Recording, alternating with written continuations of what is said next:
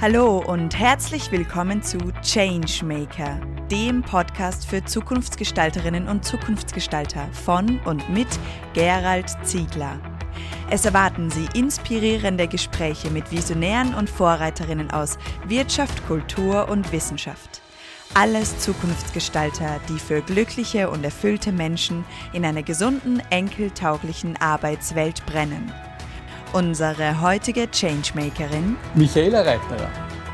Ja, herzlich willkommen, liebe Michaela Reiterer. Schön, dass du dir heute die Zeit genommen hast und dass wir heute in deinem wunderschönen Hotel in Wien ein gemeinsames Podcastgespräch führen dürfen. Vielen Dank für deine, äh, für deine Einladung dafür. Vielen Dank, dass du mich auserkoren hast für diesen Podcast. Ich habe mich sehr über deine Einladung gefreut. Danke Ja, vielmals. ich freue mich auch. Und du hast ja ein ganz besonderes Hotel, auf das wir etwas später zu sprechen kommen, dass die Spannung einigermaßen ansteigt. Ich würde gerne den Zuhörerinnen und Zuhörern dich gerne vorstellen, beziehungsweise würde gerne dir die Vorstellung überlassen. Äh, wir kennen uns ja schon seit einigen Jahren äh, und haben uns immer wieder auch in verschiedenen Situationen auch begegnet. Aber wer ist denn die Michaela Reiterer als Mensch ohne den beruflichen Rahmen? Wer sitzt mir denn gegenüber? Die Michaela Reiterer als Mensch ist eine eine begeisterte, ein begeisterter Familienmensch. Äh, ich habe ja zwei Kinder, die sind allerdings schon groß mit 35 und 36, habe drei Enkelkinder, äh, habe eine Bonustochter, die ich auch sehr liebe. Also ich bin, wir sind so eine wirklich große Familie. Wir sind auch eine gut funktionierende Patchwork-Familie, was mich sehr freut. Ähm, und die Michaela Reiterer, die hier sitzt, ist eine sehr umtriebige Person wahrscheinlich, aber ich bin auch, und das wissen, glaube ich, die wenigsten, jemand, der gerne lang schläft, der gerne stundenlang Zeitungen am Sofa liest, der gerne auch einmal seine Ruhe hat. Also ich bin nicht eine, die, die permanent auf 150 Prozent ist, sondern ich bin auch jemand, der wirklich gelernt hat, auch äh, manchmal einfach sich hinzusetzen und eine Ruhe zu geben. Ich glaube, das kennen wirklich wenige von dir. die, die dich kennen, kennen dich eben, wie du sagst, als umtriebige, aktive, immer wieder irgendwo erscheinende Frau und zum richtigen Zeitpunkt die richtige Aussage tätigende Frau. Also du hast ja wirklich im Tourismus in Österreich und in Wien natürlich vor allem auch sehr viel bewegt. Das war ja wirklich so. Das ist lustig, dass du das sagst, weil ich habe, als ich damals Präsidentin wurde, 2013, also für die Zuhörerinnen und Zuhörer, ich war äh, neun Jahre lang Präsidentin der österreichischen Hoteliervereinigung, äh, dreimal drei Jahre. Danach konnte ich nicht mehr gewählt werden und ähm, es war eine sehr spannende und interessante Zeit. Natürlich war Corona da auch dabei. Äh, aus der Zeit kennen mich vielleicht einige aus Funk und Fernsehen. Aber ich bin angetreten damals, 2013, und habe gesagt, mein erstes Ziel ist, weil die Leute haben gesagt, warum machst du das so mhm. irgendwie? Und ich habe gesagt, ich mache das, weil ich möchte, dass der Tourismus in Österreich den Stellenwert hat, den er auch verdient. Ja? Es ist immerhin der zweitwichtigste Wirtschaftszweig und ähm, in der emotionalen Wahrnehmung sogar der wichtigste, nicht? Also Menschen fahren ja gerne auf Urlaub, das ist ja äh, eine Urlaubsbuchung ist ja etwas zutiefst Emotionales. Und ähm, ich habe immer gesagt, das wäre mir total wichtig. Das ist meine Zielsetzung und ich glaube, das habe ich auch geschafft. Ja, das glaube ich auch. Also ich kenne ja viele Tourismusbetriebe auch in Wien, wie du weißt. Und wenn immer auf dich von dir zu sprechen ist, dann kommt genau das Thema, dass du einfach viel bewegt hast, auch im Tourismus. Vor allem auch eben auf dieser emotionalen und, und Image-Schiene. Das ist, glaube ich, auch ein wichtiger Punkt. Das Image, um das geht es nämlich genau. auch. Wir sehen jetzt auch, dass es einen einen Shift gibt, auch in der mhm. Wahrnehmung mhm. über die Branche. Äh, viele Menschen kehren, die in Corona aus der Branche rausgegangen sind, in die Branche wieder zurück. Es kommen auch Quereinsteigerinnen aus, aus anderen Branchen jetzt zu uns auch, die sagen, eigentlich würde mir das viel mehr Spaß machen. Mhm. Also langsam aber sicher schaffen wir es, diese dieses Image, das uns viele schwarze Schafe irgendwie beschert haben, auch tatsächlich ins Bessere zu kehren, weil Nummer eins es so ist, es ist die Wahrheit, das ist ja kein Theater, sondern das ist ja Nummer eins die Wahrheit. Und Nummer zwei ist es halt nun einmal ein Faktum, wir arbeiten dort, wo andere Urlaub machen. Genau, und ich erlebe ja auch, ich bin ja auch viel im Ausland unterwegs, vor allem auch in der Schweiz und erlebe schon auch, dass die Ausländer auch neidisch auf unseren Tourismus schauen. Also sie sagen, ja, ihr in Österreich, Ihr habt die Gemütlichkeit, ihr habt diesen Charme, ihr habt das gute Essen, ihr habt die Versorgung. Bei euch ist im Frühstücksbuffet ein riesiges Buffet. In der Schweiz ist es immer sehr spärlich. Ja, also wenn ich dann zum, mit denen zum Reden komme, dann sagen die schon, also da, da spricht schon ein Neid, spürt man da so durch. Das ist bei uns ich glaube, dass die, die Österreicher die wunderbare Mischung sind äh, aus den Deutschen und den Italienern. Das sage ich auch immer. Ja, wir sind, also, wir sind diese italienische Mentalität und dieses dieses komm, setz dich her und da hast du noch was zum Essen und das auch für dich. Ja? Mhm. Auch ein bisschen dieses, ja, ist ja nicht so tragisch, ja, so ein bisschen und die, die Genauigkeit der Deutschen. Also das, ja, das ist eine wunderbare Mischung, ja, wir sind so eine Mischkulanz. Und obendrein, was viele äh, ja nicht wissen, der Alpentourismus entstand in Österreich, nämlich mhm. durch diese Nord-Süd-Route. Das ging über die Alpen und ja, die ersten Gastgeberinnen und Gastgeber waren die Menschen, die in den Alpen gelebt haben, für jene, die da drüber sind. Ja, jetzt wissen wir ja auch die Kreuzzüge und alles dort hinunter, alles klar. Aber die Alpen waren trotzdem immer die größte Challenge für die Menschen, die zu überqueren. Und da war halt die Dichte ähm, eine viel größere und das ist die Entstehung des österreichischen Tourismus gewesen. Und ja, jetzt sagen manche Länder, na, ihr habt es gut, ihr habt auch eine intakte Natur. Aber auch intakte Natur ist nichts Selbstverständliches. Auch die muss Ich kann mich erinnern, als ich ein Kind war, waren die Seen in Österreich verdreckt und, ja. und, und. Es gab wirklich damals weitreichende Maßnahmen, um die Seen zu, zu dem zu machen, was sie heute sind, nämlich, mhm. dass du in Wirklichkeit daraus trinken kannst. Ja. ja. Das hat Trinkwasserqualität, aber das ist nicht selbstverständlich. Da hat es Leute gegeben, die tatsächlich die Notbremse gezogen haben, was ich mir heute auch manchmal wünschen würde. Ja, genau. Ja, und so gesehen bist du wirklich zu einer Changemakerin und Zukunftsgestalterin geworden. Ja, mein Spitzname ist ja Vorreiterer, also ja, genau. von Michaela Reiterer. Ähm, wir haben halt mit dem Hotel etwas gemacht, was damals im Jahr 2001 sicherlich noch äh, sehr innovativer. Wir haben da zum Beispiel unsere erste Solaranlage gebaut im Jahr 2001. Und ich habe dann erst im Jahr 2001 2007 begonnen, das Passivhaus zu planen. Das ist das, in dem wir jetzt auch sitzen. Das ist dieser Gebäudeteil, der selbst seine Energie erzeugt. Das war für viele, die sich gedacht haben, was ist jetzt schon wieder los? Also, was macht die Reiterer da? Ja, so, ähm, es gab damals auch tatsächlich Techniker, die zu mir gesagt haben, Frau Reiterer, zum Glück haben Sie von dem keine Ahnung gehabt, weil sonst hätten Sie es vielleicht nicht gemacht. Ja? Weil es gab kein Passivhaus als Hotel. Und ja, es war überhaupt in einer Stadt wie Wien, wo man nicht, kennen wir nicht, haben wir nicht, machen wir nicht, ne? so ein bisschen. Ähm, das war schon eine Herausforderung. Es hat auch viele Jahre gedauert, bis dieser Kampf letztendlich ausgefochten war. Finally, alles zusammen bin ich unglaublich froh, dass ich diesen Weg gegangen bin und das ab dem Jahr 2001 frei nach dem Hausverstand also, wenn die Sonne scheint, der Wind weht und das Wasser unter dem Hotel durchfließt, dann machen wir doch aus dem unsere Energie. Ja, und dann lösen wir es auch auf, wo wir sitzen. Wir sitzen in deinem Hotel, in deinem Boutique-Hotel Stadthalle in der Nähe vom Wiener Westbahnhof. Für alle die Zuhörerinnen und Zuhörer, die vielleicht auch aus dem Ausland uns hören, dass sie wissen auch, wo wir zu Gast sind. Und ja, und du hast wirklich ein ganz besonderes Hotel daraus gemacht. Du hast jetzt schon begonnen, darüber zu erzählen. Ich würde dann gerne auch noch etwas näher einsteigen, aber vorher würde mich noch interessieren, kannst du dich an dieses Jahr 2001 erinnern? Gab es irgendeinen bestimmten Auslöser oder gab es einen Gedanken oder eine, eine Begegnung, die dich dorthin gebracht hat, dass du das dann in Angriff genommen hast? Weil, ja, Weißt du, es ist so, ich wollte seit meinem sechsten Lebensjahr ein Hotel besitzen. Und ich habe ja wirklich alles darauf ausgerichtet. Ich war in der Tourismusschule, ich wollte damals unbedingt ins Modul. Da gab es noch eine Aufnahmsprüfung. Ich habe alles dafür gemacht, dass ich diese Aufnahmsprüfung schaffe. Also, das ist wirklich so mhm. gegangen. Dann hatte ich ein Incoming-Büro, wenn ich einmal ein Hotel habe. Und in der Zwischenzeit haben meine Eltern ein Hotel gekauft. Und das habe ich meinen Eltern dann abgekauft. Mhm.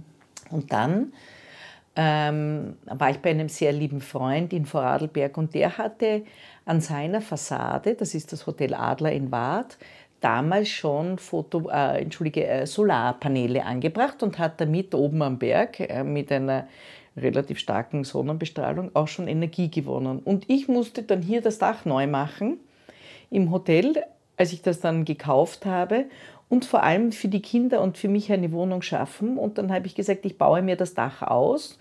Und dann hieß es, ja, aber da brauchst du natürlich dort eine äh, Klimaanlage im Schlafzimmer, weil unterm Dach und das ist ja viel zu heiß und hin und her. dann habe ich gesagt, nein, das mache ich nicht. Ich lege mir auch Solarpaneele da drauf, dann kann die Hitze nicht durch das Dach eindringen und die Hitze, die auf das Dach trifft, würde gleichzeitig Energie erzeugen. Und der Installateur hat mich angeschaut und hat gesagt, wieso bin ich nicht auf diese Idee gekommen? Habe ich gesagt, ja, das müssen Sie sich selber fragen, ja, das ist Ihr Problem. Aber das ist doch in Ordnung, wenn wir das machen, oder? Also ich war ja fast überrascht, dass ähm, niemand auf die Idee gekommen ist. Und so hat das begonnen. Mhm. Natürlich habe ich dann auch gesagt, ich möchte auch gerne das Regenwasser sammeln und möchte damit die Toiletten spülen.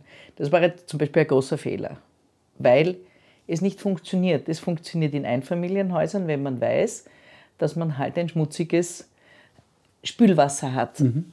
Aber in einem Hotel hast du sofort den Eindruck, wenn du auf ein Klo gehst und dort steht ein schmutziges Wasser drinnen, dass jemand vergessen hat, runterzulassen.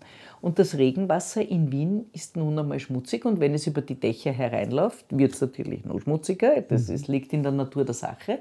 Und das Wasser ist nicht ganz durchsichtig. Und das war dann schon ein, also natürlich etwas, wo ich gelernt habe, dass nicht alles möglich ist zum Thema Nachhaltigkeit. Das heißt also, das ist wirklich so immer ein Abwägen, was ja. ist technisch möglich, was ist emotional möglich, was lässt sich auch noch verkaufen für die Gäste und dann immer wieder diesen Weg auch weiterzugehen. Auch wenn wir dort große Bilder mit Blättern und ich weiß nicht, was hinter dem Klo gemacht haben, wir haben es nicht wegkommunizieren können. Mhm. Und in der Hotellerie sagen wir ja, es gibt für den ersten Eindruck keine zweite Chance. Ja. Und das war kein guter Eindruck. Und darum habe ich, also wir haben uns die Zisternen dann aufgehoben. Mittlerweile sammeln wir dort das Brunnenwasser von unserer Wärmepumpe und verwenden das für die Klospülungen. Das ist ein sauberes Wasser und das funktioniert alles gut. Und wir haben diese Zisternen wiederverwendet. Also es ist in dem Sinn nicht rasend was passiert, aber im Jahr 2001 musste ich schon lernen, dass das mit dem Regenwasser für ein Hotel keine gute Idee ist. Mhm. Ja, und jetzt hast du im Laufe der Zeit dieses Haus immer weiter erweitert auf der einen Seite und immer noch nachhaltiger auf der anderen Seite gemacht. Kannst du jetzt den Zuhörerinnen und Zuhörern kurz schildern, was ist denn so wirklich das ganz Besondere an diesem Haus?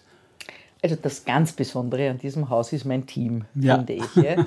äh, die sind tatsächlich die allerbesten, weil sie andere Menschen lieben. Ich sage ja immer bei jedem Bewerbungsgespräch, wenn jemand in der Dienstleistung arbeiten möchte, muss sie alle, die bei uns andecken, müssen nicht die Besten im Service und nicht die Besten in der Küche und auch nicht die Besten an der Rezeption sein, sondern das Allerwichtigste ist, dass sie andere Menschen lieben. Alles andere kann man lernen. Man kann servieren lernen. Das ist keine Rocket Science. Aber wichtig ist halt, dass, dass hier Menschen sind, die anderen in der Früh guten Morgen sagen können, sodass es alle freut. Das ist für mich das, ist für mich das Wichtigste. Und darum sage ich auch immer, dass du bei jedem Bewerbungsgespräch in Wirklichkeit nach zehn Sekunden weißt, was los ist. Ja, alles andere ist Höflichkeit oder tatsächlich auch wirkliches Interesse, wenn man sich für jemanden entschieden hat. Ich habe alle meine wirklichen Superstars aufgenommen zu einer Zeit, als ich keinen Job für sie gehabt habe. Und ich habe immer gesagt, ich nehme sie trotzdem. Ich habe keinen Job für sie, aber ich nehme sie trotzdem. Wow, das ist aber echt Zukunftsdenken. Ja, weil du sofort erkennst, ja. ob jemand wirklich, äh, ob hier eine Person vor dir sitzt, mit der du gut kannst. Mhm. Das Wichtige ist, glaube ich, auch, dass man erkennt bei einem Team, dass ja nicht alle gleich sein müssen, sondern dass alle unterschiedliche Talente haben und vor allem alle andere Talente haben als ich. Weil wenn alle das Gleiche machen wie ich, dann wird es schwierig und wenn alle so sind wie ich. Und darum habe ich ja viele Mitarbeiterinnen und Mitarbeiter, die hinter mir das, was ich heranbringe ja, und was ich tue, ähm, für mich abarbeiten und das Beste daraus machen. Also das ist nur eine, eine, kurze Antwort auf das, was ist das Beste ja, hier im Hotel. Das kann ich als Gast, der schon öfter mal hier geschlafen hat, absolut bestätigen und unterschreiben. Das ist wirklich, wenn man reinkommt, man wird, auch wenn man noch nicht gekannt ist, äh, wird man einfach wirklich sehr freundlich und herzlich begrüßt. Und man spürt wirklich auch, dass die Mitarbeiter echt eine Freude an den Menschen haben. Ja, Aber das hat ja auch die, die Antwort auf die Frage haben Sie eine gute Anreise gehabt, auch tatsächlich interessiert. Genau. Ja, das ist Ja, nicht so genau. ein How are you und, und das ist mir eh wurscht, was du drauf sagst, sondern tatsächlich. Was wir gelernt haben von unseren Gästen, war ja dann sehr vieles auch. Ja? Also wir haben dann alles in Bio äh, umgewandelt. Also bei uns ist alles Bio, auch die Getränke, die Weine, die Spirituosen, alles, was es im Hotel gibt, ist immer nur Bio. Das Zweite ist, ähm, alles, was uns angeboten wird als Innovation, ist für uns immer die Frage, zahlt das auf das Thema Nachhaltigkeit ein? Ist es wirklich nachhaltig oder ist es nur ein Greenwashing? Da bin ich richtig streng, weil, das muss ich auch dazu sagen, bei uns schlägt natürlich sehr viel von Ideen auf. Viele Menschen rufen bei uns an und sagen, ja, ich habe jetzt das erfunden, ich vertrete das, äh, ich habe jetzt äh, nicht, das an Land gezogen. Ist das was für die österreichische Hotellerie? Ja oder nein? Ist das was für Ihr Hotel? Und das schauen wir uns immer ganz genau an. Und wenn es nicht wirklich ordentlich ist, dann nehmen wir es nicht. Also zum Thema Greenwashing, mit der Nummer bin ich fertig. Bist du nicht zu ja, haben. Da bin ich dafür zu haben. Weil, und das möchte ich schon auch bei der Gelegenheit sagen, Nachhaltigkeit muss wirklich authentisch sein. Das ist keine Marketinggeschichte. Man kann nicht hergehen und einen Businessplan über ein nachhaltiges Hotel schreiben, wenn man es nicht im Herzen hat. Entweder du hast es hier drinnen, im Kopf haben es viele, aber da drinnen. Und was ich immer mehr auch merke, ist, dass auch andere Kollegen, die zu mir sagen, weißt Michi, ich, ich würde so gern anfangen, aber ich weiß nicht wo.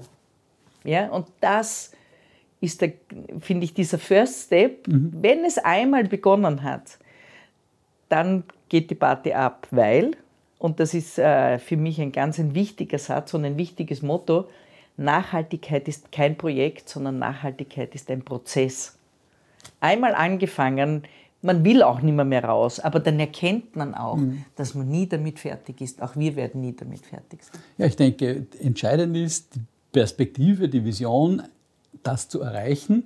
Und dann ist es letztendlich jetzt unter Anführungszeichen egal, wo ich beginne. Hauptsache, ich beginne überhaupt. Der Ganz erste Schritt, Ja. ob ich jetzt beim Regenwasser beginne oder bei der Voltaikanlage oder bei einem Upcycling-Lampenschirm, wie wir hier sehen. Hauptsache, ich beginne und ich habe eine Perspektive, wohin die Reise gehen kann. Und die Reise, die endet ja eigentlich nie. Deswegen finde ich ja diese 17 SDGs der UNO, also die Sustainable Development Goals oder auch Nachhaltigkeitsziele, Ja. so wirklich genial, weil es eine weltweit überall gleiche äh, Benennung von 17 Zielen ist, die überall gleich aussehen. Keine Armut ist das SDG Nummer 1 auf der ganzen Welt. Es ist immer rot, es hat immer dasselbe Piktogramm, es hat immer dieselbe Farbe und es steht darunter keine Armut. Und das ist das Wichtige, weil das haben wir in Europa nicht einmal mit den Allergenen geschafft, dass wir dort alles gleich haben. Aber hier haben wir es auf der ganzen Welt gleich. Der Wiedererkennungswert ist ein großer. Und, und das finde ich das Schöne daran, dass es den Menschen zeigt, dass die Photovoltaikanlage auf dem Dach nicht die einzige Maßnahme ist, um nachhaltig zu leben. Es gibt einfach 17 Angebote zu beginnen. Und das finde ich das Schöne daran. Man kann auch mit etwas ganz anderem beginnen. Genau. Und du hast ja diese Nachhaltigkeitsziele auch tatsächlich umgesetzt in deinem Hotel. In einzelnen Zimmern hast du ja immer Symbole dafür gemacht. Ja, wir haben Das finde 17 SDG-Zimmer. In Wirklichkeit sind es nur 16 und der Frühstücksraum, weil wir dort das SDG Nummer 2, das heißt kein Hunger, eh jeden Tag abfeiern. Jetzt mussten wir den Content nicht auch noch in ein Zimmer transferieren. Also haben wir es ist ja- dort gelassen, weil Ideal dort, wo es wirklich die Genau, Nahrung weil es gibt. tatsächlich auch dort passiert. Und 16 Zimmer und dort haben wir immer jedes Zimmer einem SDG gewidmet und haben mit Gabarage, das ist ein soziales Unternehmen in Wien, die Menschen in den Arbeitsmarkt zurückführen, diese Upcycling-Möbelstücke alle selber gebaut. Also auch diese Lampe, die du hier siehst, ist eine Upcycling-Lampe, die Gabarage gebaut hat. Ich kann ja sagen, wenn man in so einem Zimmer lebt, das ist ja wie eine Entdeckungsreise. An jeder Stelle, an jeder Ecke entdeckst du wieder irgendeine Kleinigkeit, wo irgendetwas verbaut wurde, ob das jetzt ein Tennisschläger ist oder ein Regenschirm ist oder, oder ein altes Geweih oder was auch immer. Äh, Ich habe ja noch nicht in allen Zimmern geschlafen, aber in einigen. Und, oder eine, eine alte Regentonne oder, oder eine Gießkanne.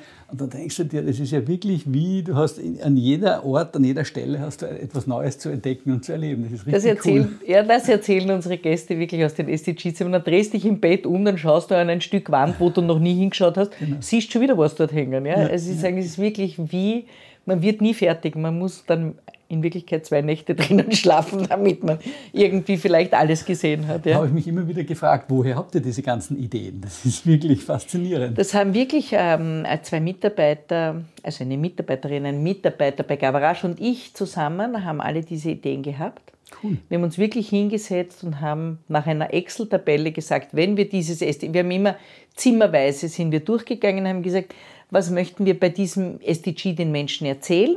Und dann haben wir gesagt, okay, gut, das ist jetzt die Excel-Tabelle. Eine Nachkastellampe, ein Klopapierhalter, ein Klopapierhalter für, für die Ersatzrolle, äh, die Handtuchhalter, eine Ablage und so weiter und so fort. Und das ist immer systematisch durchgegangen. Und dann haben wir uns überlegt, mhm. was muss ich dafür suchen? Was gibt es bereits? Was hat einer zu Hause? Der hat äh, eben auch so viel gesammelt. Und dann habe ich immer begonnen, alle zu fragen, ah, bitte, brauchst du das vielleicht oder was auch immer. Ja, hab, bin jeden Tag in Willhaben drin gehangen und habe geschaut, wo ich die Dinge sammle. Also was ich da zusammengesammelt habe, ich glaube ein Jahr lang nur Material gesammelt ja, cool. für diese Zimmer. Ja, du hast ja auch deinen eigenen Schrank hergestellt oder zumindest dein Foto. Ein Zimmer hat ja dein Jugendfoto auch drin. Also ja, ein, ein cool. Zimmer, da ist da, dieses, das ist in 401, genau, das ist so ein ein, ein alter Kasten, wo wir früher auch diese Fußballpickel hineingeklebt genau, haben. Also, genau, als wir genau. diese Fußballalben dafür irgendeine Europameisterschaft oder Weltmeisterschaft, da ist noch Bruno Betze und so die, und diese Menschen, Pickel. Die schon länger auf der Welt sind, kennen diese auch noch. Ja, ja, genau. Und das ist ja das Lustige, dass das Upcycling gar nicht so sehr nur für die Jungen ist, auch für die Älteren, weil die sagen, na Wahnsinn, das haben wir auch gehabt, genau. das hat meine Oma auch gehabt. Schau, wie lustig, was sie aus dem gemacht hat. Die ja. kennen auch noch einen alten Fleischwolf, aus dem wir eine Lampe gebaut haben zum Beispiel oder so. Die kennen diese Teile noch und haben eine richtige Gaude damit, äh, dass sie das jetzt so quasi wiedersehen und dass ihre Jugend plötzlich in diesem Hotel wieder ihnen begegnet. Ja, super. Ja.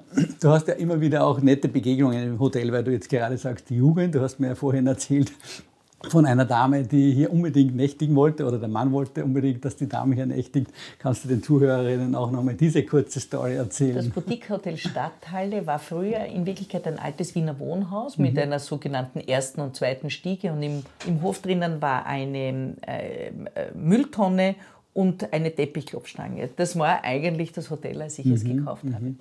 Und wir haben eine Buchung gehabt, wo ein Mann gesagt hat, aber wir möchten bitte nur in diesem einen Zimmer schlafen. Und dann hat sich herausgestellt, das war der 60. Geburtstag seiner Frau, die in diesem Wohnhaus gelebt hat und dort auf die Welt gekommen ist. Und in diesem ein, dort war eben eine Wohnung, wo jetzt dieses Zimmer ist und dort hat sie ihre ganze Kindheit verbracht. Wahnsinn, und wir haben jetzt auch ein anderes Paar gehabt, die haben uns beim Auschecken erzählt, dass sie sich vor vier Jahren hier bei uns im Hotel kennengelernt haben. Ich bin schon ganz neugierig, wie sich die kennengelernt haben. Ich muss ihnen jetzt ein E-Mail schreiben. Ich bin leider noch nicht dazugekommen. Leider habe ich sie beim Checkout nicht gesehen.